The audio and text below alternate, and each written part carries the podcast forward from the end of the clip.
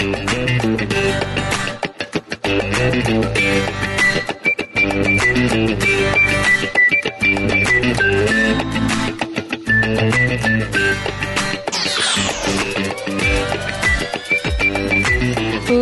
Tourcast, o podcast para quem curte viajar.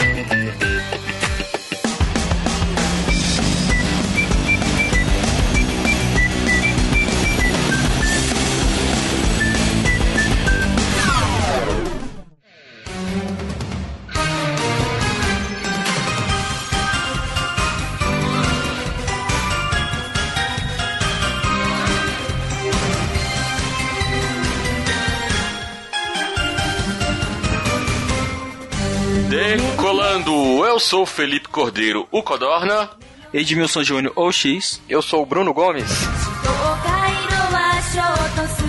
Fala galera viajante do Like Tourcast, sejam muito bem-vindos ao nosso 19 episódio. Ou episódio 19. É isso aí, vamos para os informes.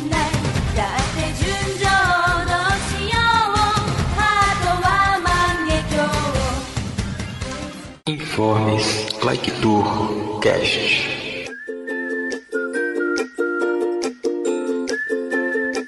nossa parceria com a viamundotravel.com.br. Se você precisa de pacote de viagem completo, ingresso para parque, passagem aérea, cruzeiro, hospedagem, aluguel de casa, aluguel de carro, seguro viagem ou até mesmo a consultoria para tirar seu visto, solicite uma cotação em viamundotravel.com.br. Informando que foi indicação do Like Tourcast, terão um atendimento personalizado. Quiser buscar sua passagem também, fale com eles. Temos também a nossa parceria com a Travel Mobile. Para você que quer chegar já conectado na sua viagem internacional, acesse Travel Mobile através do link da descrição do episódio ou no banner do nosso site.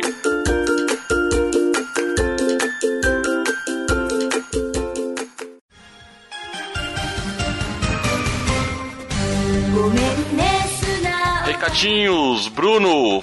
Nestábulo escreveu: Adorei o episódio, turma, parabéns. Gostaria de ouvir vocês falarem sobre situações engraçadas em viagens. Aquelas coisas que na hora são bem esquisitas, mas depois morremos de rir. Abraço. Abração, Nestábulo. Olha só, valeu Nestábulo, mas parece que você estava adivinhando o nosso próximo episódio, que será o episódio 20, vai fazer uma coisa especial. Vamos chamar uma galera aí bem bacana e falar coisas divertidas de viagem. E o X até me mandou aqui no WhatsApp, Nestábulo, que merece até o nome na lista agora. pois é, valeu pelo comentário. Vai ter sangue no próximo episódio. Piadinha interna, né? Que- quem ouviu o último Energizando vai entender qual é essa piada. O episódio 181. Coloca o link no post. E escute lá que vocês vão entender a piada. Quem, quem entendeu a piada, comente aqui no post. É isso aí. X, qual outro recado que temos aí no nosso no WhatsApp que participamos lá com a galera do Energizando? O Baconzitos falou que eu tô cantando melhor que a Simone. Caraca, ele tá quase profissional, hein? Pessoal, tudo comemorando que a Simone quase não tocou esse ano no final do ano e vai lá o X e canta Simone, né? O ano que vem vai ter um especial em vídeo dessa música. Proibiram a música da Simone no shopping, daqui a pouco proibir a entrada do X.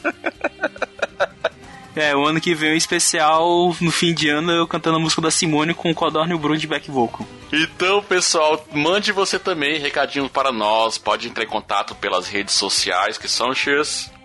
Like BR no Instagram, YouTube, Facebook e Twitter. Ou então pode mandar um e-mail para. Contato arroba liketour.com.br E se preferir, pode deixar um recado no post do episódio no nosso site liketour.com.br. E o seu feedback é muito importante para nós. Não se esqueça também de avaliar a gente no iTunes. Você que tem um um iPhone e está escutando o Like Tourcast, vai lá rapidinho, ajuda a gente, bota lá as estrelinhas, deixa um comentário, dá essa força aí para nós. E compartilhe. Mais importante, baixa e escuta o episódio. Não deixe de assinar o nosso podcast nos principais agregadores no Android e no iOS do iPhone. O nosso podcast ele é quinzenal, uma quarta-feira sim, a outra não. E uma semana depois, se lembrarem, teremos no YouTube. Né, Codorna? Pois é, às vezes a gente esquece de postar no YouTube, mas sempre sai. Beleza, mesmo assim, se você não é inscrito, se inscreva, porque em 2017 o Like Tu tá vindo aí com a corda toda, bastante vídeos bacana aí sobre relacionado à viagem pra você assistir. E no episódio de hoje nós conversamos com o Rogério, ele que tem um canal no YouTube chamado Naruhodo. Ele fala um pouquinho do Japão. E o Rogério, ele que é um brasileiro que foi para o Japão seguir sua vida lá, vai dar bastante dicas pra gente. E ele não tem só o canal no YouTube, tem mais o que? Bruno? Ele tem um podcast agora chamado Papo É. Mais nas indicações do programa. É só, é só escutar até o final. Fiquei triste com esse episódio do Japão.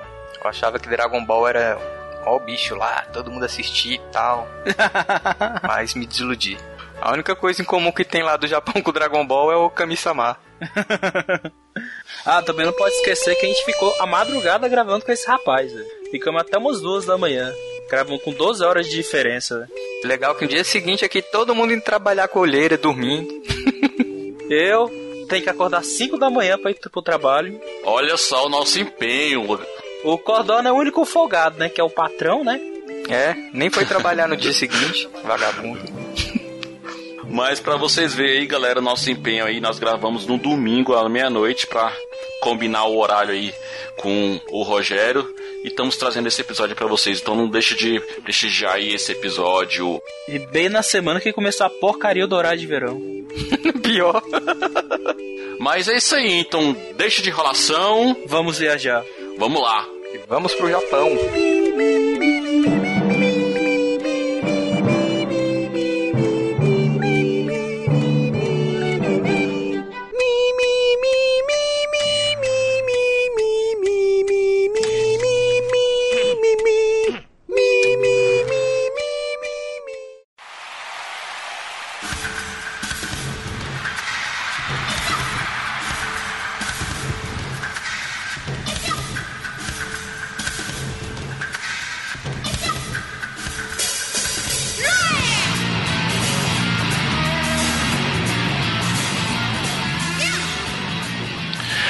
Hajime Machó. Eu não entendi o que ele falou. No episódio.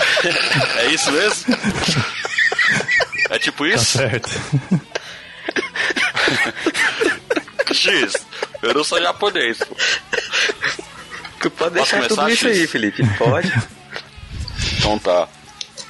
E no episódio de hoje temos aqui a presença do Rogério Mendes. Ele que mora no Japão há bastante tempo. E aí, Rogério, beleza? Fala, Felipe, tudo bem? Beleza? Seja bem-vindo aí ao nosso podcast Like Tourcast. Fale um pouquinho sobre você e faz um jabazinho aí do seu canal do YouTube que você faz aí pela internet. Beleza, então, eu vim pro Japão no ano 2000, foi quando eu casei. E de lá para cá só retornei ao Brasil duas vezes, que foi a primeira vez em 2003, quando nasceu meu primeiro filho, e a segunda vez foi em 2009. Então já estou aqui no Japão há 17 anos e já comprei a minha casa aqui, então pelo jeito vai ser a minha moradia aqui por um longo período de tempo. E na internet eu faço umas gracinhas aí, aí inventei de criar um canal chamado Naruhodo, onde eu faço alguns vídeos com algumas curiosidades do Japão, sobre algumas viagens que eu faço também e algumas dicas o pessoal que mora aqui no Japão e também o pessoal que está no Brasil para tirar alguma curiosidade em relação ao Japão também. E o canal no YouTube, quem quiser procurar lá, só colocar Naruhodo JP, coloca o JP porque fica mais fácil para achar, porque se colocar só Naruhodo vai aparecer muita coisa. Então é Naruhodo com H, né? N A R U H O D O põe um JP que aí na busca já vai aparecer lá o meu canal e vai ver um rapaz simpático lá na, nos vídeos. pra, pra, pra, facilitar a sua vida, a gente vai colocar na descrição do, do episódio aqui. Vamos facilitar aí pros ouvintes.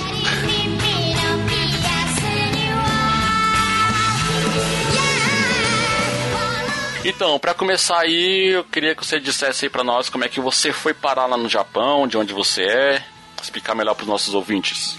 Então, eu sou de São Paulo, Morei bastante tempo em Guarulhos, também já morei em Lorena, que é interior de São Paulo. E. Conheceu os mamonos? Não, pessoalmente não, mas o bairro que eu morava em Guarulhos era bairro vizinho dos Mamonas. Então era, era assim, um pessoal meio que eu tinha conhecidos em comuns, mas não cheguei a conhecer não. Ah. E eu lembro que em 1992, 93 por aí, era uma época que estava em alta a J-League aqui no futebol japonês, estava o Zico, Alcindo. Não sei se vocês recordam disso. E quando eu assistia pela televisão, pela TV Cultura, eu ficava assim sonhando, né, com o Japão. Eu ficava pensando, ah, um dia quando eu crescer, é, meu sonho é conhecer esse país e lá visitar, nem que seja para visitar mesmo, né? Conhecer o, o Japão. E o tempo foi passando, quando eu fui para Guarulhos, já adolescente, aí eu fiz bastante amizade assim, com a comunidade japonesa, com eu tinha bastante amigos descendentes e eu queria muito me enturmar com o pessoal. Eu queria, às vezes queria até ser japonês assim. E coincidentemente, em 1999 foi quando eu conheci a minha esposa. Com apenas seis meses de namoro, já casei com ela. Aí muitos falavam na época, ah, casou para ir pro Japão, né? Fazer um contrato. É, Sem nenhum interesse, é, né? Esse contrato tá meio longo, que já faz 17 anos que a gente tá junto. E Tua esposa é japonesa, então. ela é Nisei. Ela é, Que é? Nisei seria tipo filho de japonês. Aí é, só lembrar Ah. da, da contagem, que muitos sabem né, a contagem de Ichi-Nissan, né? I, Issei é a primeira geração, né? É o japonês em si, assim vamos dizer. E o Nisei é a segunda geração, Sansei é a terceira geração e Onsei é a quarta geração. Então, Sim, mas então ela nasceu aqui no Brasil. isso, ela nasceu no Brasil. O pai dela é, é daqui do Japão. A mãe dela é do Brasil, mas o pai dela é japonês. E aí, quando foi em 2000, a gente casou e já viemos pro Japão. Aí foi assim que eu vim parar aqui nesse país aqui, que, eu gosto muito, por sinal. A questão dos vistos, você conseguiu pro Japão, como é que é essa questão pra você poder ir? Então, a- uma única forma de morar aqui no Japão é somente com visto de trabalho, né? E esse visto de trabalho ele é concedido para os descendentes de japoneses. Se não me engano, acho que até a terceira geração. A quarta geração já não consegue mais tirar esse tipo de visto, né? O Yonsei. Então, quem é Sansei ainda consegue tirar esse visto de, de trabalho, que é de longa permanência, aí pode morar aqui tranquilo e tal. E depois que você já está aqui há, um, há pelo menos cinco anos, aí você já pode dar entrada no visto permanente. E se for aprovado, aí já pode ficar tranquilo. Aí você já pode comprar sua casa, já pode é, viver sem se preocupar com essa questão de visto, né? E, No meu caso, Hum. eu não poderia. é, se você não tem nenhuma descendência ou não tem nenhum vínculo empregatício, alguma empresa estiver te contratando, aí não tem como, somente como turista. Ou estudante também, né? Só que aí o estudante tem algumas restrições em relação a trabalho e outras coisas, né? E o Sim. visto só para turismo, ele é mais tranquilo para tirar? É tranquilo, o pessoal acha que é complicado, que é difícil, mas não é não. Eu particularmente nunca vi ninguém assim que tenha o que teve seu visto de turismo negado. O único que eu vi foi aquele comediante, o Léo Lins, né, que teve o visto negado, mas mesmo assim ele ainda conseguiu depois tirar o visto e vir fazer show aqui no Japão, né? E É aquela da piada que ele fez, né? foi, é, acredito que sim. Ele fez- tinha feito uma piada do, do tsunami e acabaram levando meio a mal esse vídeo e de uma forma ou outra acabou complicando. Apesar que o consulado, a embaixada no Brasil, contestou que ele vinha, ele queria tirar um vídeo de turismo, mas iria fazer show. Então já não é mais turismo, é trabalho. Então, É aí verdade. complicou nesse sentido, né? Então, ele fala que foi por causa do, do vídeo tal, do, da- das piadas, né? Mas ele conseguiu depois tirar o visto e ele veio, né? Inclusive, a minha mãe e o meu irmão, ambos são brasileiros também 100%, né? E há dois anos atrás eles vieram também fazer um turismo aqui, né? Tiraram o visto de turista e vieram visitar o- a minha família aqui no Japão. Então, para tirar o visto assim, é tranquilo, é só seguir a- as exigências, é, apresentar os documentos necessários e bem tranquilo, não, não é difícil não. E você, como é que você tirou seu visto? Como é que foi o processo? Meu visto até que foi tranquilo, porque na época, quando o pessoal vinha pro Japão na, né, na em 2000, até na década de 90, ainda acredito que ainda existam as, como fala, as agências lá na Liberdade, que é um bairro japonês lá em São Paulo, né? E essas agências, elas fazem lá o seu jeitinho, já tira o visto rapidinho, então você não acaba nem sabendo como que é o processo. Então, você vai lá, ó, eu quero ir pro Japão, tá aqui meus documentos, e aí eles já arrumam tudo, já pega a passagem, o local, o local de trabalho. Então você foi como turista, então? não, ou não, já vim para trabalhar mesmo. Sim. Eu cheguei na agência lá com a minha esposa e a gente apresentou os documentos, que ela já tinha vindo antes também, né? Então, assim, na época a gente não se preocupava muito. A gente pagava, ó, tô pagando aqui, tá aqui o valor, você se vira aí a agência, né? E eles fazem tudo. Aí já arruma até o trabalho, já vem com o trabalho, já vem com apartamento alugado. Você não faz nada, já chega aqui, A pessoa te busca no aeroporto, já te leva para o seu apartamento, já começa a trabalhar, aí você vai pagando ah, o financiamento para essa agência. Então, inicialmente, assim, para tirar esse visto não, não, é complicado, é simples, né? As agências, elas fazem todo esse processo. Aí o meu visto permanente, eu, eu tirei aqui no Japão há uns quatro anos atrás somente, né? Então. Foi em que ano mais ou menos que você tirou? Tirei o visto permanente, acho que foi em 2012. 2012 ou 2013, se eu não me engano. Então eu demorei ainda para tirar o visto permanente, né? Porque acho que a maioria do pessoal que vem aqui pro Japão trabalhar, uh, inicialmente vem pensando assim, ah, vou pro Japão trabalhar uns dois anos, juntar um dinheiro e voltar pro Brasil. Que esse também era o meu plano inicialmente, quando eu vim com a minha esposa. Então a gente já pensou, a gente vai, fica uns dois anos, dois anos e meio, aí a gente volta pro Brasil, aí compra a nossa casa, aí junta um dinheiro para abrir um negócio. E até aconteceu isso, porque em 2013 a gente voltou pro Brasil, então a gente estava seguindo esse plano, né? De ir, vir pro Japão, juntar dinheiro, comprar um apartamento, guardar um resto para abrir alguma coisa. E a gente voltou em 2003. Voltei todo empolgado, né? Que a gente fica fora, assim, acha que é... a gente vai arrebentar no Brasil, vai voltar lá, agora pô, fui pro exterior, eu sou outra pessoa e eu cheguei muito empolgado no Brasil em 2003, já cheguei, já comprei uma casa de café na Moca sem saber nada, já falei, vou comprar essa casa de café, vou arrebentar, vou ser um empresário agora. Chegou a minha vez, aí, resultado, alguns meses depois... Arrebentou mesmo.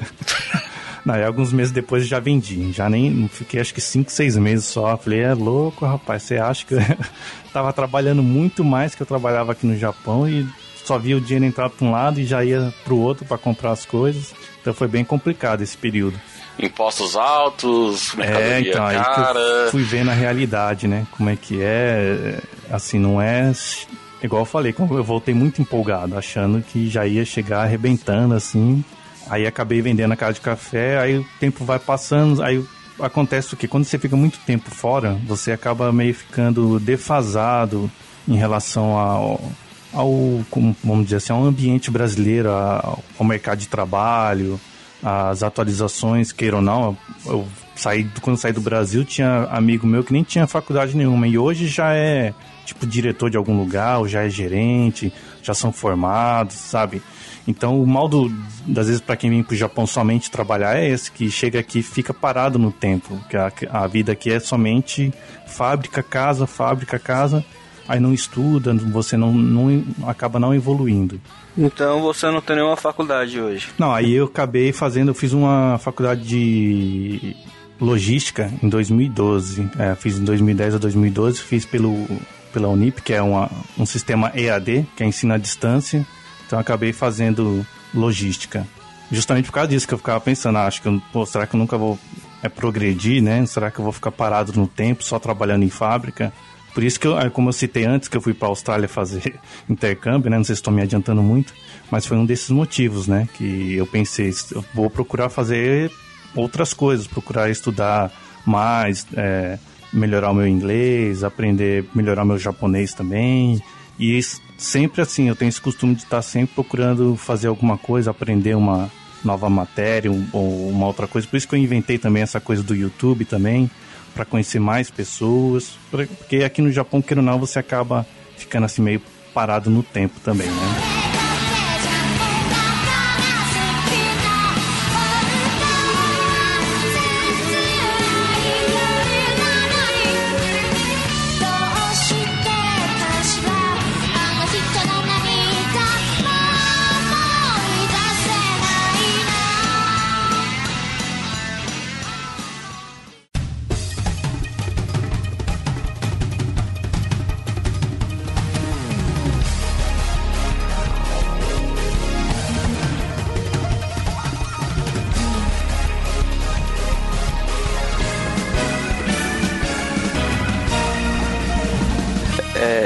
Sua adaptação, Rogério, no Japão? Foi tranquila, traumática? Como é que foi? A minha adaptação foi bem tranquila, hein? Assim, eu achei que seria mais difícil, mas como eu falei, como eu gostava muito já da cultura japonesa, eu tinha bastante interesse no, no idioma, em aprender o idioma, em entrar, me imergir, né, na cultura japonesa. Então, quando eu cheguei, para mim, foi uma maravilha, assim. Cada dia era parecia que eu estava é, realizando o meu sonho, né? E comendo a comida japonesa, é, conhecendo os lugares. Qualquer coisa que eu fizesse aqui no Japão de comprar um suco numa maquininha, para mim já era assim um evento. Anime o dia todo. é basicamente isso aí. É quando eu ia nas livrarias ver aqueles mangá, né? Eu achava muito legal. Então, para mim foi bem divertido assim, foi uma experiência bem legal dia a dia, né? Já tem pessoas que vêm e tem um choque cultural. Assim, não se adapta mesmo, acaba até voltando pro Brasil. Já vi bastante casos assim, de pessoas que chegaram e ficaram apenas um mês, nem esperou o tempo assim de adaptação, porque não se adaptou à comida, ao clima, porque aqui também é muito frio no inverno, né? E acaba voltando. Mas para mim foi bem tranquilo. E você falou que trabalha em fábrica, né? Calma aí, X. É, você trabalha em fábrica, né? Que você falou. Isso, eu trabalho numa fábrica. Assim, no, no início, algum momento, você chegou, parou, pensou assim, putz, o que, que eu inventei? Ah, várias vezes. Principalmente agora. então, aqui no Japão, assim, a minha experiência profissional em fábricas ah, não é vasta. Porque tem pessoas que vêm para cá trabalham em várias fábricas, né? Vai saindo de uma fábrica, vai para outra, serviço baixa numa fábrica, pega outro serviço. E eu trabalhei praticamente só em, em três fábricas aqui no Japão. A primeira foi a Sony, é, quando fazia o PlayStation 2. E, então eu trabalhava na linha de montagem, é, parafusando, pegando circuitos, soldando. Então, quando eu entrei lá, até eu achei legal. Falei, nossa, vou trabalhar na Sony, fazer PlayStation 2. Eu achei que eu ia estar tá andando com o meu palitozinho lá, o avental, conversando com o engenheiro, dando ideia aqui, ó, põe esse negócio aqui pra ficar. Mas não, você, você nem vê o aparelho, você só vê seu circuito lá, você já entra numa linha com a galera do seu lado, não dá tempo nem de olhar pro lado, já vem a pecinha pro lado, você já parafusa, solda, passa pro lado. É um serviço bem repetitivo e é bem chato. E depois da Isso Sony, foi em que época, mais ou menos? Então foi em 2000, 2001. Pratiquei ah, até então você, 2001. Você foi um grande colaborador do Bom Dia e Companhia lá quando tinha o Yuji a Priscila gritando Playstation. Tem, deve ter bastante Playstation 2 aí com parafuso com a minha marca. e de lá eu fui para uma outra, que é a cidade que eu vivo até hoje, que é uma cidade meio do interior, que fica na região de Shiga, bem no centro do Japão. Se você pegar um mapa do Japão, você vai ver um no meio assim vai ter um lago, que é o maior lago do Japão. A minha cidade é beirando esse lago. E eu vim para cá e trabalhei numa fábrica que fazia. É... Deixa eu ver como é que eu falo aqui em português. Aquelas placas impressas, sabe? Aquelas placas verdes que vai dentro do circuito impresso. Aquela plaquinha, né? É, placa, é isso mesmo então, né? então a gente, essa fábrica fazia essa, faz ainda, né? Essa placa de circuito impresso. E aí fiquei lá uns 12 anos, foi a, praticamente a, quase a minha vida lá de Japão. Aí em 2012, é 2013 eu mudei para uma outra fábrica, também aqui na mesma cidade. No Brasil não sei se tem essa fábrica de trator, é Yamar.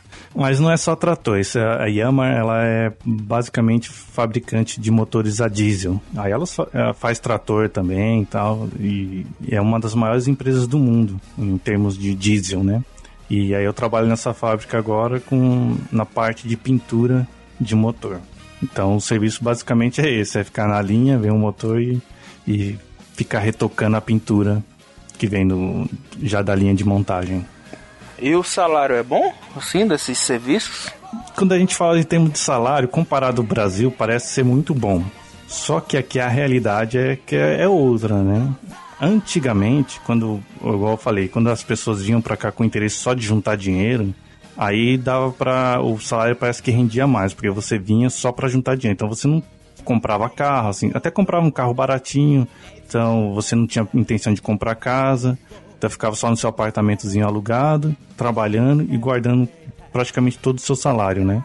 Só que hoje em dia a realidade mudou um pouco porque muitos brasileiros, como é o meu caso, já compram casa, já tem os filhos já estão crescendo, já estão no período de escola, então os gastos são bem maiores comparado a, a anos anteriores, né?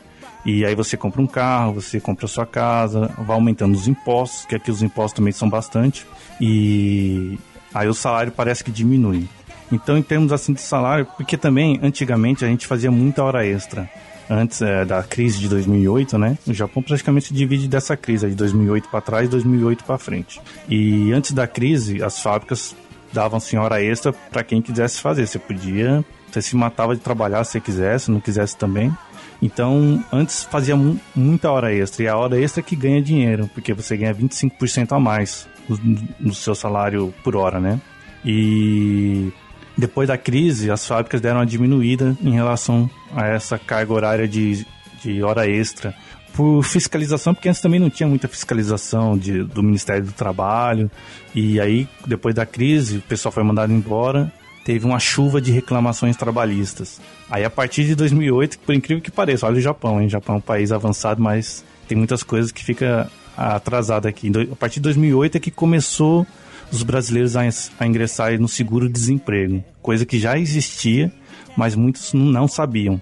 Então, a partir de 2008 começou esse negócio de seguro-desemprego, aí as empresas começaram a maneirar um pouco na hora extra para justamente não ter é, outras reclamações, reclamações e processos trabalhistas, né?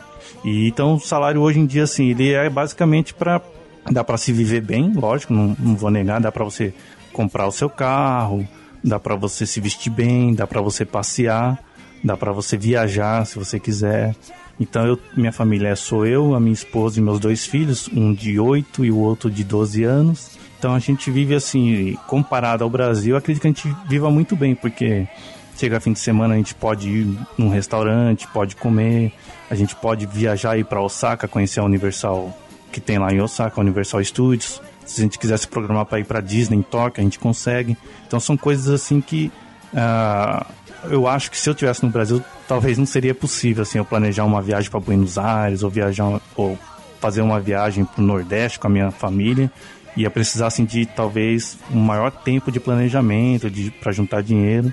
Então aqui o estilo de vida é muito bom, né, comparado ao Brasil. Acho que é por isso que muitos brasileiros optaram em ficar por aqui mesmo. Entendi. E como é que é que foi aí a parte quando você teve seus filhos? Foi no Brasil? Foi no Japão? Ah, tá. O primeiro ele nasceu no Brasil. Então a minha, a minha esposa ela foi embora grávida e aí nasceu no Brasil. Aí depois de um ano e meio, quando ele já estava com um ano e meio, a gente voltou para cá, em 2005. Aí em 2008, o segundo filho já nasceu aqui no Japão. Então ele foi pro Brasil depois só para passear e para os familiares conhecê-lo, né?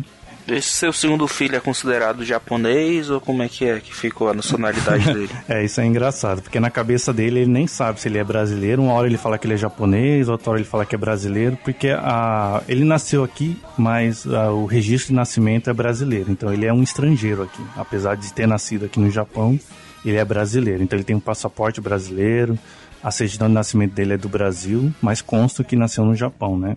Então não. Ah, foi então foi feito tudo pela embaixada, então. Isso, é, tem um consulado aqui em Nagoya, então a gente obrigatoriamente tem que ir lá no consulado, fazer o registro de nascimento, mas é, e tirar o passaporte, tirar a vista.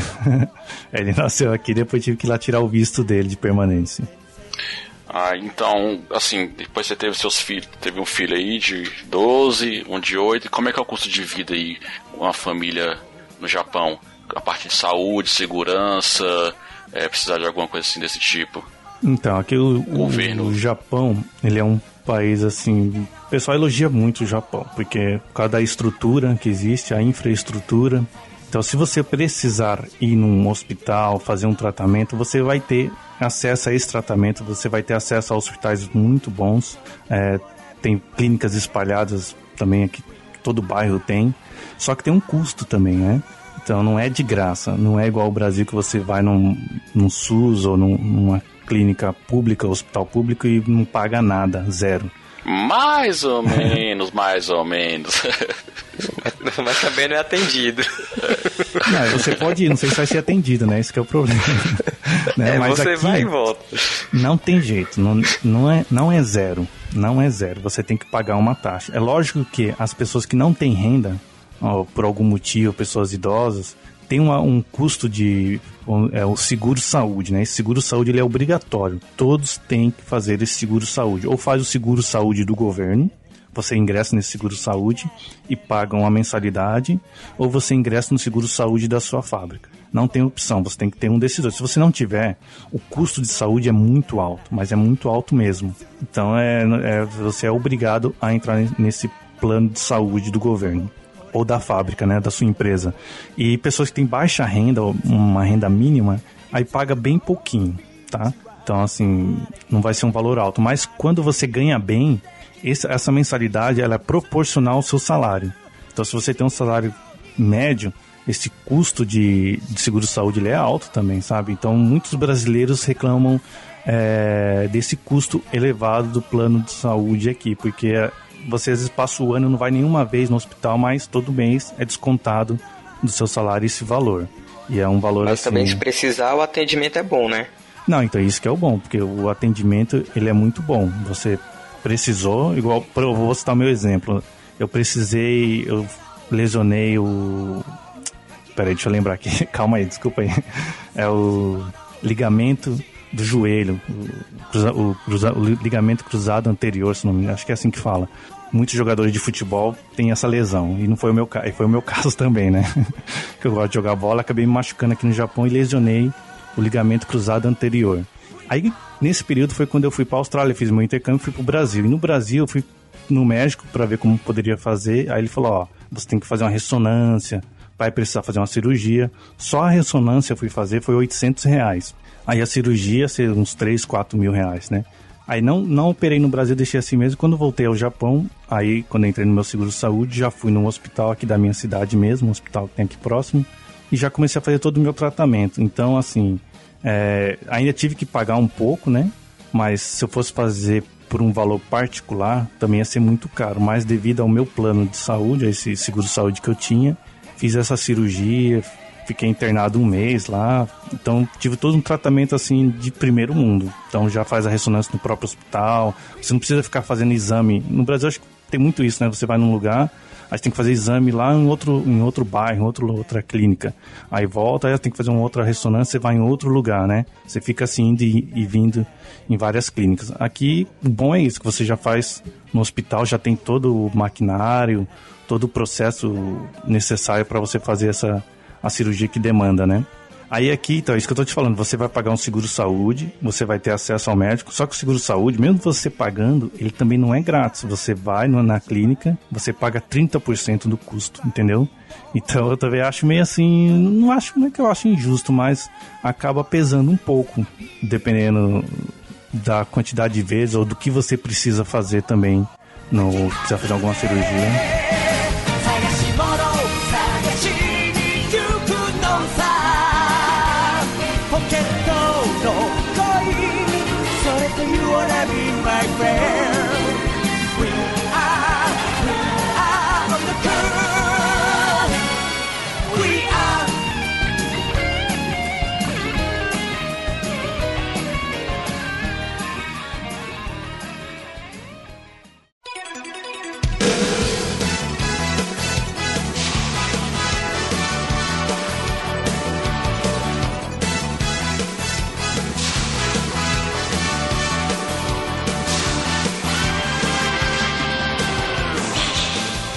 E a questão do ensino aí? Os seus filhos começaram, eles estão estudando alguma escola brasileira já para aproveitar aqui ou eles estão indo para ensino japonês? Os dois começaram na escola japonesa, o mais velho, né, começou desde a primeira série e o mais novinho também, ele começou desde o, do, vamos dizer assim, já de infância, né? Então ele já foi. Só que os dois têm uma personalidade bem diferente uma da outra. O mais velho, eu vejo ele como um brasileiro assim nato. Ele não, não tem a característica de um japonês. É, ele não gosta muito da, assim, dos amiguinhos japoneses. Ele, ele, consome muita coisa do Brasil, muito YouTube do Brasil. Então ele conhece todos os memes do Brasil, é, os funks do Brasil. Então ele se sente mais à vontade com brasileiros, com a cultura brasileira. Então ele não gosta muito do, da cultura japonesa. Estou fazendo aqui aspas aqui, não gostar, né? Mas ele estava até então no ensino, agora eu não sei como é que fala, se é ensino médio, para mim seria o ginásio, né? Que a gente fazia o ginásio antigamente. Seria a sexta ginásio série. Ginásio é da quinta ah, à oitava é, série. É, então ele, ele estaria que na... é o ensino fundamental 2. Isso, então ele estava na sexta série que aqui seria o Chugaku, que é um ensino médio. Então tem o primeiro, que é Shogaku, que é de primeira, do primeiro ano ao sexto ano, então são seis anos. Aí a partir do, disso a pessoa muda de escola, vai para um chamado Chugaku, que é um ensino eu falo médio porque o chu é médio, né, em japonês. Então É seria de 2 a 15 anos, né? isso, é, são três anos. E depois vai pro Koko, que é a, seria o colegial nosso no Brasil, né? Um, agora também não sei como é que fala também. É, É o ensino médio. ensino médio, então, né? Aham. Então ele, aí são mais três anos. Aí só que 16 a esse, 18 anos, né? Isso, exatamente. A criança começa com quanto tempo? Que com sete anos já tem que ir pro primeiro ano do Shogaku, né? Da escola primária. E esse meu filho mais velho, ele não estava se adaptando muito bem à escola japonesa e um mês passado a gente acabou trocando ele para uma escola brasileira. Então tem uma escola brasileira que é reconhecida pelo MEC e também pelo governo japonês. Então ele ingressou nessa escola brasileira. Então ele está como se estivesse indo numa escola brasileira, igual aí do Brasil, com a mesma matéria do Brasil. Tem aula de japonês também, mas aí ele foi para essa escola brasileira porque ele não estava conseguindo é, ter um bom rendimento na escola japonesa. Já o mais novo, ele tem uma personalidade bem diferente desse meu mais velho. Ele já é uma criança que parece um japonesinho, então ele já fala muito bem o japonês, ele consome muita coisa japonesa, então ele assiste YouTube só YouTube japonês, é, programação da televisão japonesa, ele já se interessa muito assim, ele para ele é normal, né? Não é que ele gosta, ele já acha que é normal para ele a vida dele desse jeito. Então ele tem um bom rendimento na escola.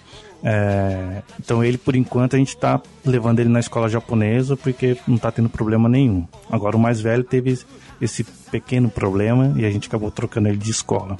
Essa história que a gente vê das escolas japonesas, que o aluno limpa a sala, limpa banheiro, é realmente assim mesmo? É, realmente. Isso aí Ele acontece sempre mesmo. tem um rodízio, o fulano vai limpar, essa semana é o fulano que vai limpar os banheiros. Isso, exatamente. Por exemplo, a escola que meu filho estuda é bem aqui de frente de casa. A gente atravessa a rua, já é a escola, né? Então a escola, isso é uma coisa que eu acho legal aqui na escola japonesa, que é justamente esse, cuidado com o patrimônio. Então a escola não tem nenhum tipo de... de, de Ixi, agora vai ficar... não tem nada quebrado. É, exato. Isso, não tem nada disso. Não tem pichação, não tem nada quebrado, não tem. Assim, é uma coisa. Eu acho incrível isso. Até hoje eu, eu me admiro muito com esse senso de patrimônio do japonês. É, na, que a molecadinha coloca o avental e faz a limpeza, pega um paninho cada um e vai esfregando o chão. Vai passando, não é nem rodo. Isso vai- todas as idades? todas as idades, desde o, do, até do jardim de infância. Então não é que é diário, né? Então tem um período lá, uma vez por semana, agora não sei assim, tem o pessoal junta todo mundo, as criançadas, aí um limpa uma, área, outro limpa outro pátio. Então a escola não tem faxineiro, nunca vi faxineiro. Inclusive a refeição também, a refeição é servida por eles mesmos. Então tem um, uma. Ia falar até em japonês, tem um kotai. Não, como- peraí. Como é que fala? Tem um rodízio, um revezamento, sabe? Assim, quando tem um revezamento de alunos que vão servir a refeição para os amiguinhos a cada dia. Então a gente olha no papel da semana, eu falo, ó, Thales, você quinta-feira tem que levar o avental, a máscara e a touca. Porque aí ele vai lá, pega o prato lá de arroz, o prato não, a panela de arroz, a mistura, aí os amiguinhos fazem a fila, ele vem e serve pros amiguinhos. Então não tem um servente também, né? E, Pô, legal isso aí. e aí é ensinar, então as crianças já, igual meu filho, quando ele vê alguém assim, quando a gente já viajou, né? A gente foi para os Estados Unidos, foi para Singapura, outros lugares, e às vezes ele coincide dele ver alguém jogar alguma coisa no chão.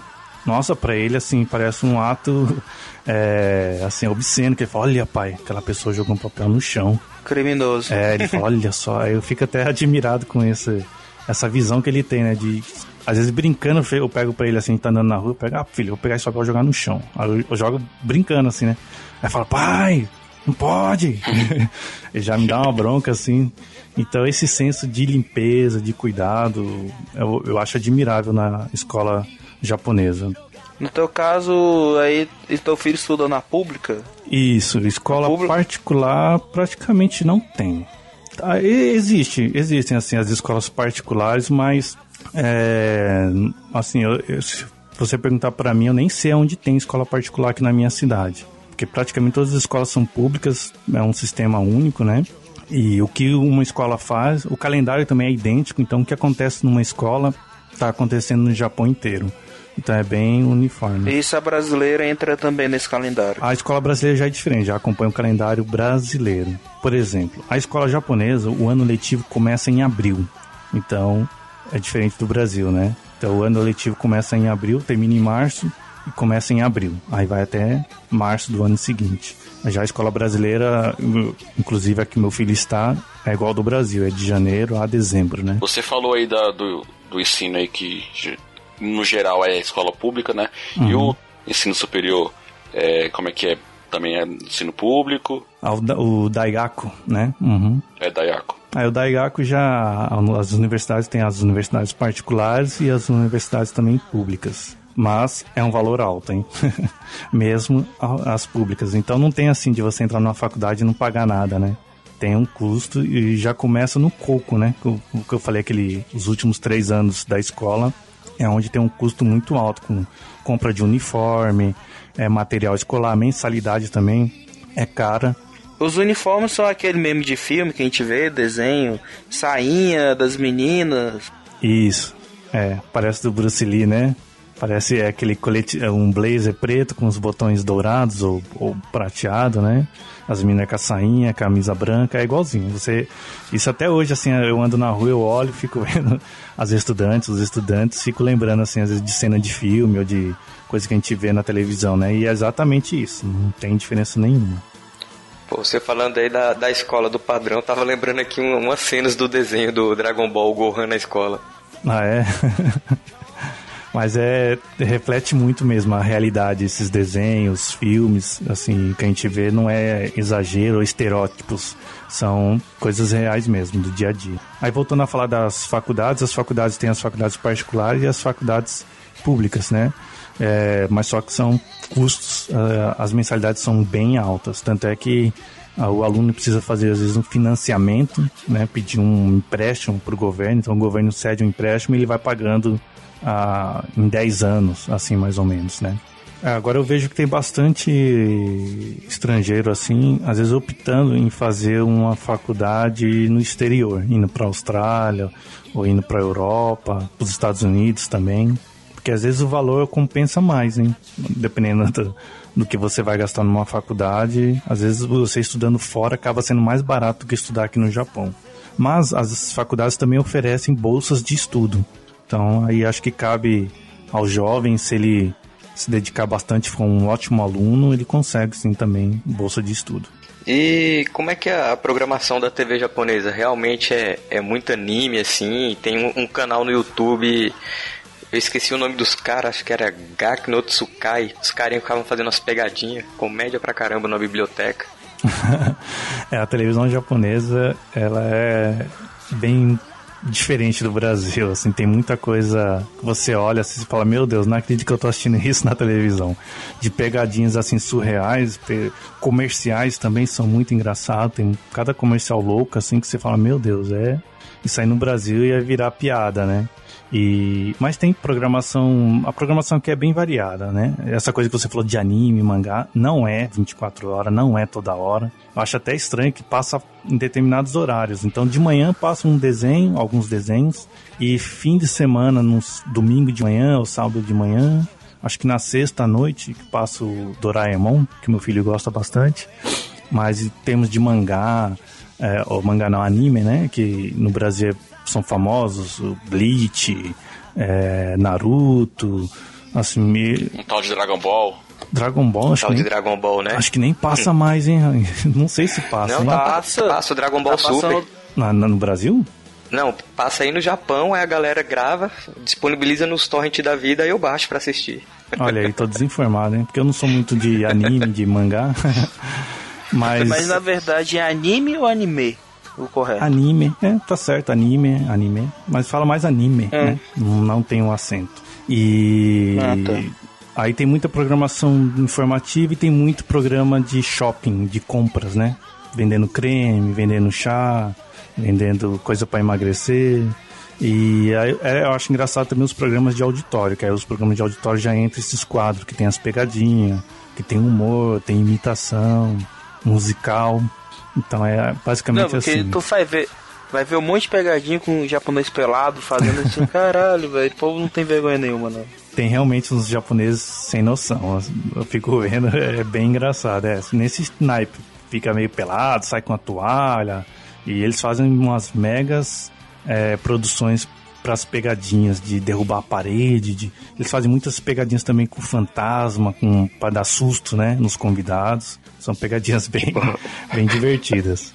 A sacanagem deles aí é bem feita, viu? Com, com relação à pegadinha, que bicho. esse que eu comentei que cheguei esse Gak no Tsukai, se eu não tô enganado, cara, hum. eu chorava de rir, cara. Não, tem umas piadas. Mas pra tu chorar de rir, Bruno, não é muito difícil, não. é verdade, quando olho pra tua cara eu já começo a rir. e como é que foi a sua. Se você teve aí dificuldade para aprender a língua japonesa, como é que foi essa, essa sua experiência de falar ah, o idioma, língua? né? Eu enfrento dificuldade Isso. até hoje ainda. é um idioma complicado para aprender. Tem que ter uma. Para aprender mesmo, você tem que ter uma imersão 100%. Porque a grande. Você já fez os seus os testes? Não, não cheguei a fazer não. Porque ainda acho que eu tenho que melhorar muito ainda. Eu consigo conversar, não tem problema nenhum. Mas assim, porque o japonês, ele é um idioma que ele tem vários níveis de formalidade. Então você aprende no dia a dia, se estiver numa fábrica convivendo com japonês, você vai aprender um idioma formal ou informal. Aquele idioma ah, tipo com gíria, com uma pronúncia um pouco diferente. É, já o japonês formal, ele já exige um certo conhecimento, tanto que tem japonês que tem dificuldade em falar formalmente, ainda fala errado, né? Mas o japonês ele preza muito por essa coisa de você conversar, se você vai conversar com uma pessoa que você nunca conheceu, você nunca encontrou antes, você não pode chegar já conversando e aí, tipo assim, entre aspas, né? Tô falando aqui em português. E aí, velho, beleza? Como é que tá? E aí, fala as, as novas. E as minas, não sei, sabe? Mais ou menos assim, né? E por mais que seja da sua idade, a pessoa aqui no Japão, você tem que ter uma certa formalidade para abordar essa pessoa, conversar com ela, principalmente se for uma pessoa de mais idade. Colocar o é como se fosse o, o arigato, o arigato mais, né? Que você pode, quando você bota o mais é para coisa mais formal, né? O X querendo falar que sabe. eu, eu, fiz, eu fiz seis meses de japonês. Olha, que interessante. Pelo menos isso você aprendeu, né? é, se você falou o, ari, o arigato, é tipo meio é que é curto, né? O arigato gozaimasu é, já é essa forma mais completa de você falar, né? E então tem essa, essa assim, eu encontro muita dificuldade nisso, né? De melhorar mais o meu japonês a um ponto de ficar mais formal, mais é, cordial, vamos dizer assim. Mas uma grande dificuldade que eu tenho no idioma japonês, pelo menos para mim, é o vocabulário. Porque a, a, a regra gra gramatical do japonês ela é até simples, não tem complicação. O verbo, assim, para você jogar no futuro, presente passado é simples, você pega rápido. É, para você montar a frase também, a, a estrutura da frase é simples. O que eu sinto um pouco de dificuldade no dia a dia é em termos, como eu falei, de vocabulário, é que às vezes você aprende uma palavra, aí para conseguir lembrar dessa palavra você tem que falar, você tem que começar a usar no dia a dia. Só que tem palavras que a gente acaba esquecendo, então acontece muito de eu às vezes querer falar o nome de um objeto, ou que a gente não usa muito, né? E, ou, ou de uma situação, ou um termo técnico, uma coisa assim mais de economia. Aí e eu já aprendi a palavra, aí eu falo, caramba, eu já vi essa palavra, mas me foge assim, né? Então eu tenho que ficar sempre recorrendo ao dicionário para ficar lembrando dessas palavras, né?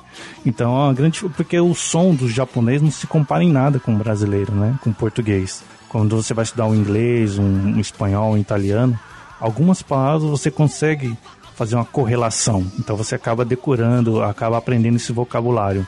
Agora o japonês não igual você estava um exemplo aí, Kokoro, né? Que é coração. Então, você tem que tentar lembrar. Kokoro, coração. Tentar bolar na sua cabeça uma ligação para você poder lembrar dessa palavra, né?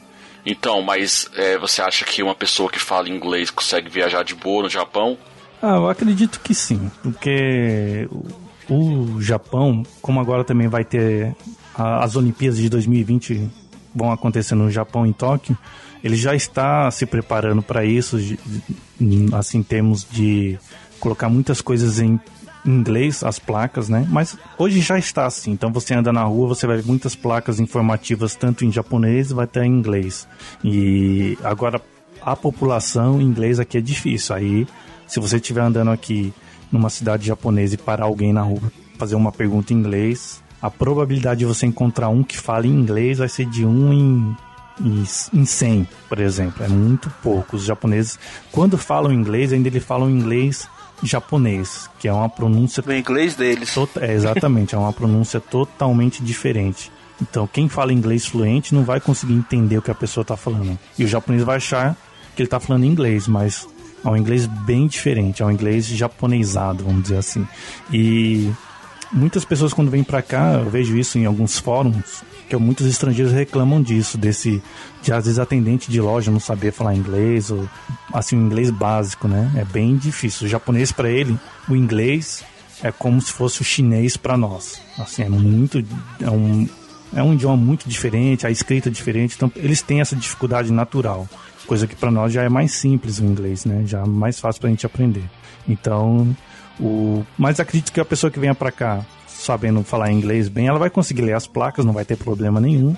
Mas aí, para pedir informação, que vai ser mais complicado. Aí vai ter que estar tá recorrendo a esses centros de. esses que tem aqueles quiosques com informação. Aí geralmente tem uma pessoa que sabe falar inglês. Mas dá pra se divertir sim bastante.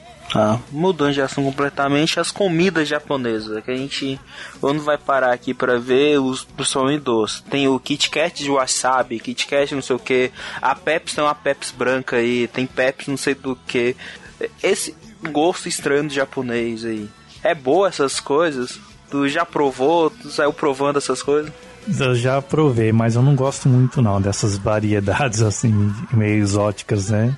Ah, por exemplo, uma coisa que eu fico aqui indignado, que eu não consigo acertar, de você ir numa loja de conveniência e você quer comprar um pão, por exemplo, para mim, eu gosto de um pão com margarina, só isso. Não precisa muita coisa. Aí você vai lá querendo comprar um pão com margarina, um pão salgado assim, né? Mas você vai encontrar todo tipo de pão. Vai ter pão com yakisoba dentro, é verdade. Tem pão com yakisoba, pão com macarrão, pão com camarão, pão com gelatina, pasta de amendoim junto é, pasta de feijão e não acham um pão com margarina. Eu, eu fico indignado com isso. Falo, meu Deus, um pão com margarina, só isso. E eu não consigo entender como colocar macarrão dentro de um pão. O japonês faz, gosta de fazer essas misturas, né? De colocar, igual você falou, Kit Kat, tem Kit Kat de chá, Kit Kat de vários sabores, assim, que não seria um Kit Kat, eu acho. e Aí eu, particularmente, eu nem não gosto muito dessas, dessas bebidas também. Tem, uh, tinha bebido uma vez, que foi a Pepsi, fez uma Pepsi de pepino. Cara, pra que isso? acho que não precisa. Hum. E o que a gente come aqui como comida japonesa? É realmente é comida japonesa? Então, eu não lembro muito, porque faz tempo que eu não, não porque vou pro aqui, Brasil. quando você vai ah. pro, pro um restaurante japonês, é sushi e sashimi. Uhum. Nagiri, nagiri, tem agora o nagiri, temaki. O que, que é nagiri? Se não me engano, é aquele arroz com, com, com sashimi em cima. Ah, é onigiri, cara. Ai, que Ah, tá, onigiri. zero pra ele. É onigiri. Ah, É isso. Ah, tá. Aí é, geralmente é isso, mas e o. E o yakisoba. Ah, tá. Só, geralmente quando você vai no restaurante japonês aí, esse camarão empanado, essas Uhum. coisas. Então, o yakisoba até se assemelha bastante. O sushi também não, não tem muita diferença. A única coisa que eu lembro quando eu tava no Brasil que eu vi foi aquele sushi com manga, né? Tem um pedaço de manga dentro. É, os de frutas. Então, isso aí que não, não tem. Isso aí não. Isso aí é é coisa Mas do Brasil. sushi. Sushi e sashimi não é consumido aí como o pessoal acha que aqui. Que pra todo mundo quando acha. Ah, quando eu for pro Japão vou viver comendo sushi, sushi e sashimi. É, né? Então. Mas não é, né? É mais pra festa, essas coisas aí, né? Ah, não. Eu tava pesquisando. Apesar que eu acho que é bem consumido sim, viu, X? É porque a gente vai no mercado, aí tem lá a prateleira com, assim, é, todos os mercados tem lá o, o sushi e já sashimi cortado, já prontinho, então o peixe inteiro para você já fazer suas fatias de sashimi, né? Então eu vejo o pessoal compra bastante sim, hein? Compra porque tem até para levar para fábrica para comer no, nos lojas de conveniências vendem. Também alguém for na Liberdade vai encontrar, chamado Obento. Esses Obentos tem de vários tipos, mas tem os Obentos de sashimi, de sushi, que vem lá os, os onigiris com o peixe em cima, né? Então você pode comprar uns 3, 4 assim no, na loja de conveniência para fazer um lanche. Então é bem consumido. E a única coisa que eu acho diferente do Brasil em relação ao Japão é o tempero, porque não sei se coloca um pouco de vinagre no arroz, alguma coisa assim, fica uma. Que bota açúcar e vinagre. Isso, então aqui já não tem, já é diferente. Então. Um, é arroz puro é mesmo. o arroz lá, um bolinho de arroz, o peixe em cima e você coloca o shoyu. Já no Brasil eu sinto que o arroz, o onigiri, ele tem um certo gosto, né? O brasileiro gosta de colocar um pouco mais de tempero. Não só no, no tô falando do onigiri, mas de outros, outras comidas, né? Outros pratos. E o, uma coisa que eu sinto bastante diferença no Brasil, que eu não consigo mais comer do Brasil, é o chocolate do Brasil, ou o bolo da padaria, um bolo doce. Que eu lembro que eu, quando tava aí no Brasil, fui comprar um bolo com a minha mãe no mercado. E eu tava com muita vontade de comer aquele bolo, vi bolo bem bonito, de chocolate, floresta negra, né? Aí duas mordidas já não aguentei comer porque é muito doce, cara. Assim, aí eu acho que eu mudei o meu paladar, porque aqui no, no Japão o chocolate, os doces, assim, eles não são é, muito doces. Tanto que quando a minha mãe veio, aí ela comeu chocolate e bolo aqui, ela falou, nossa, mas tá faltando um doce aqui, não tem gosto de doce. porque ela gosta de coisa muito doce. Não só ela, acho que a maioria dos brasileiros gostam de sentir o açúcar, né? Aquele doce. E eu já senti que mudei esse paladar. Quando eu vou comer algum chocolate do Brasil, algum doce, um bolo principalmente assim, já não consigo comer. Eu acho muito doce, exageradamente doce. E aqui o, quem vem para cá vai sentir essa diferença. Só que eu acho mais gostoso, porque você sente um, um você não enjoa, não é aquela aquele doce enjoativo, né? Um chocolate também. Tanto que quando eu levo chocolate pro Brasil, o pessoal come, acha super gostoso, acha um chocolate até diferente, assim, você sente mais o gosto do chocolate do que o açúcar em si. Tem mais cacau do que açúcar em si. É, aqui é o chocolate, ele tem um gosto mais, acho que do cacau mesmo. É, tem também essa variedade, né? De chocolate amargo, tem uns pouquinho mais, um pouco menos amargo, mas assim, doce, doce, não tem. Hum, entendi.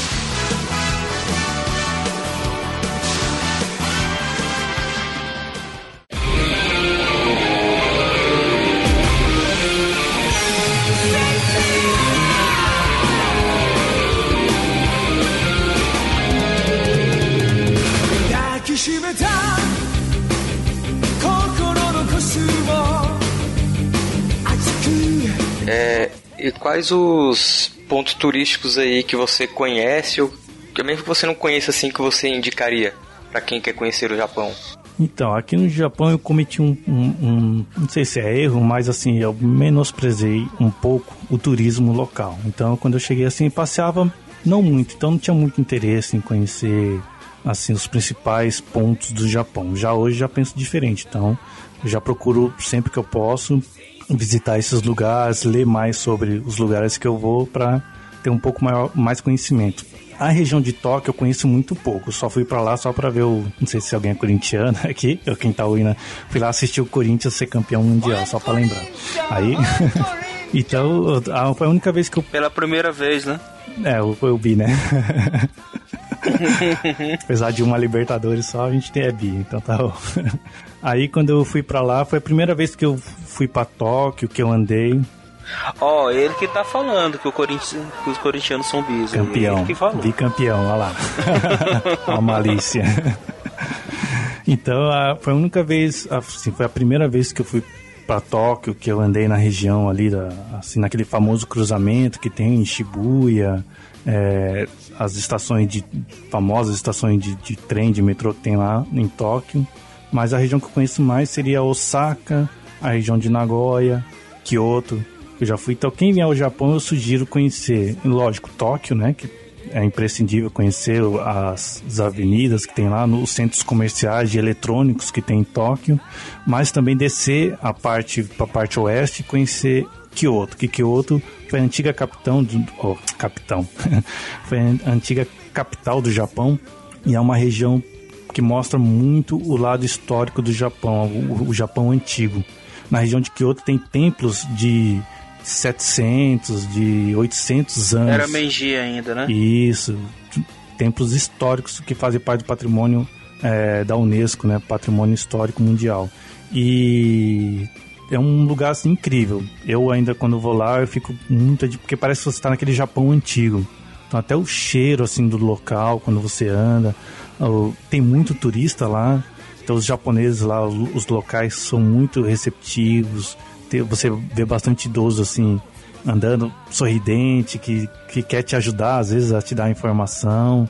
Então é um lugar muito lotado também para andar lá, assim, dependendo da época. As melhores épocas para conhecer agora, que é o outono, que está começando o outono aqui no, no, Japão, então é um período que não está nem quente nem frio e tem aquelas flores, ah, folhas vermelhas, chamada, a gente fala momide. Então é um cenário muito bonito e também na primavera. Sakura, a Sakura não é por agora, não. Não, então Sakura ele acontece na primavera, mais ou menos em maio, abril, abril para maio, que é o período que florescem, né? as cerejeiras, né? Então também é um vira cartão postal. Qualquer lugar que você bater foto, dá vontade de fazer um pôster.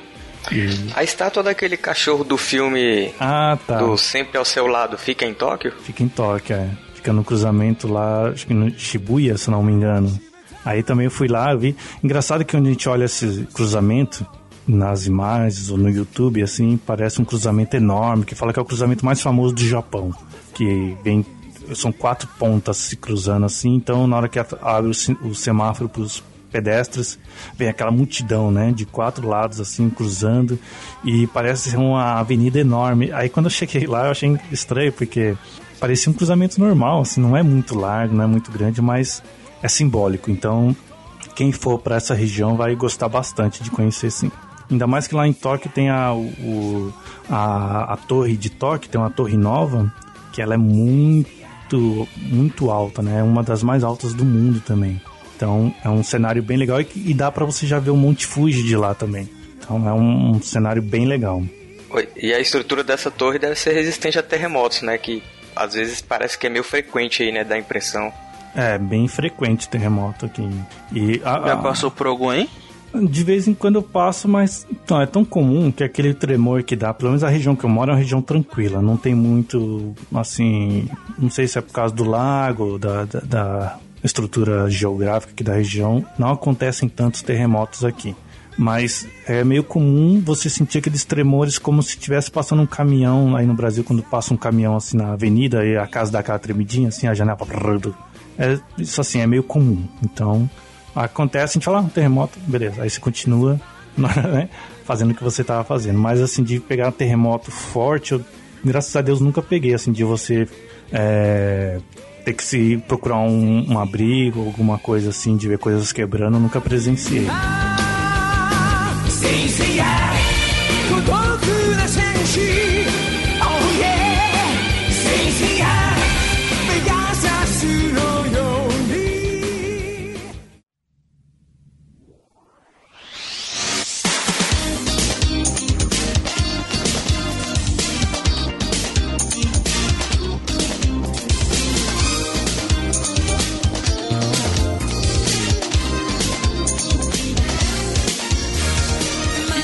Conversamos aqui com o Rogério Mendes, tivemos várias informações aí do Japão.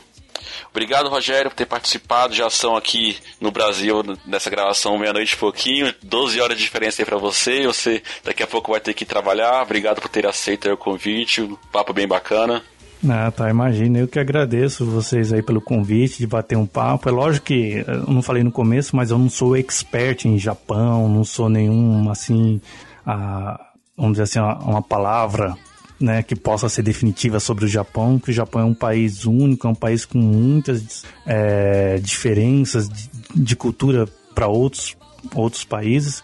E tem muita coisa ainda que eu preciso também descobrir aqui no Japão, que eu também estou aprendendo.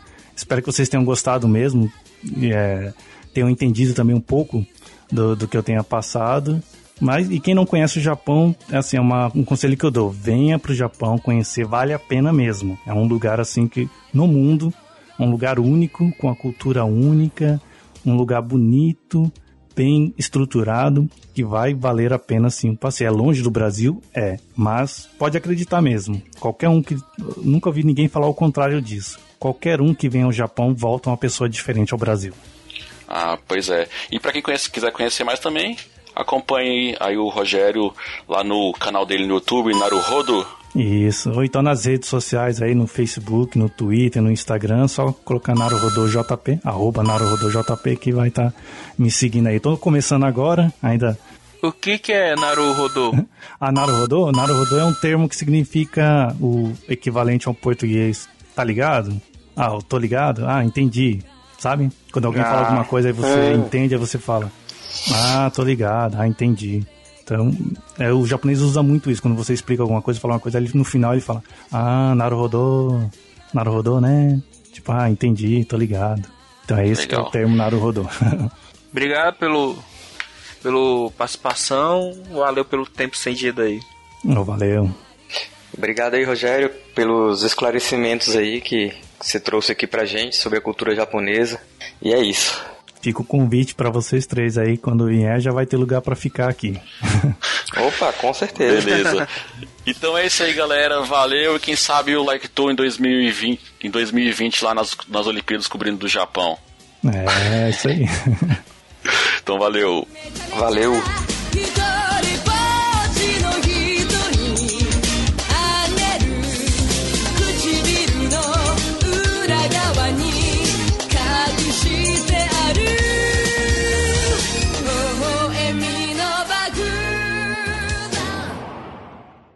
Indicações no like do cast.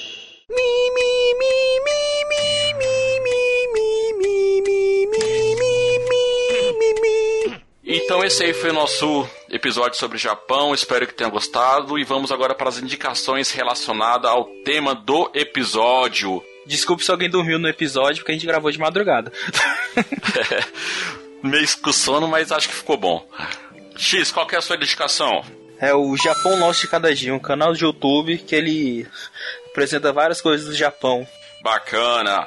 E a sua indicação, Bruno? Qual é a sua indicação para o episódio de hoje? o podcast do nosso convidado. O nome do podcast é Papo É. Ele fala sobre coisas diversas relacionadas ao Japão. Iniciou agora, né? Isso, podcast novinho, fresquinho. Começou agora. Vale a pena pegar agora e começar a acompanhar desde o início. Aí, Felipe pessoal do Like Tourcast. Você que gosta de podcast também já pode ouvir o meu podcast. É chamado O Papo É. Então é só procurar aí no iTunes ou no seu dispositivo Android. Procura lá podcast O Papo É. É lá do meu canal Naruhodô. Então você também pode acessar o site, é naruhodojp.com. naruhodojp.com. Lá você vai ter acesso a todos os episódios do podcast que eu estou fazendo aqui do Japão. Então a gente vai abordar vários temas é, curiosidades, informações e alguns assuntos não só específico para a galera que mora aqui no Japão, para a comunidade, mas também para você que está aí no Brasil, pelo mundo e quiser saber algumas informações sobre o Japão e curiosidades. Então, só sintonizar lá, procurar o meu podcast e fico agradecido aí pela audiência. Então, um abraço, pessoal.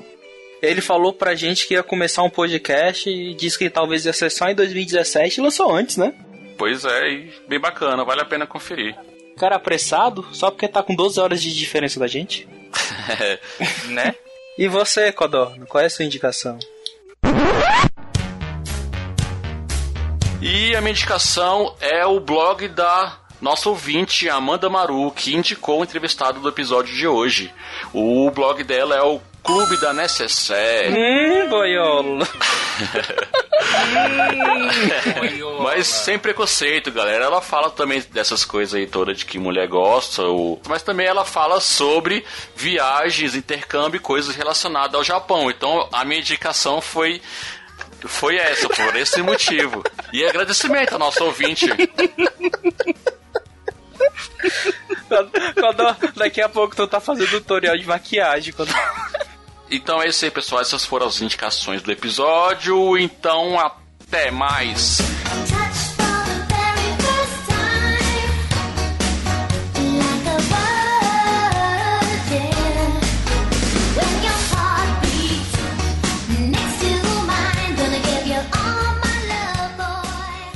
Momento musical Like Tour Cast.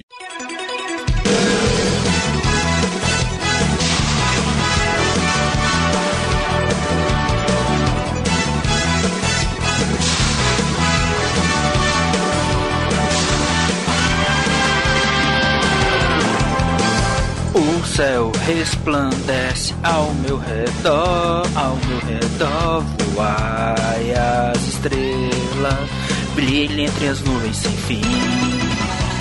Só a verdade vai cruzar pelo céu azul, pelo céu azul e a verdade vai crescer dentro de mim. Como um vulcão que só lava espalhar, verá toda a fúria do dragão.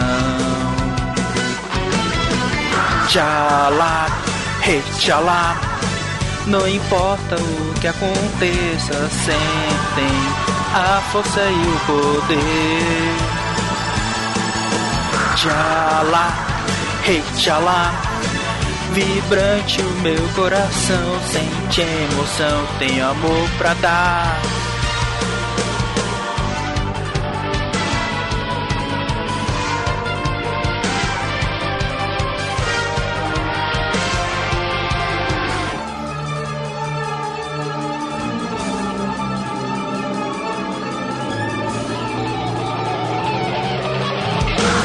O céu resplandece ao meu redor, ao meu redor vivo as estrelas, brilham entre as nuvens sem fim. Só a verdade vai cruzar pelo céu azul, pelo céu azul, e a verdade vai crescer dentro de mim. Como o vulcão que entra em Sua lava vai espalhar, verá toda a fúria do dragão. Tchalá, hey, tchalá, não importa o que aconteça, sempre tem a força e o poder. Tchalá, hey, tchalá. Vibrante o meu coração, sente emoção e tem amor pra dar. Tchalá, hey, tchalá. Não pense em nada, só me escuta o sonho dentro do coração. Tchalá, hey, tchalá. Não importa o que aconteça, tudo vai ficar melhor.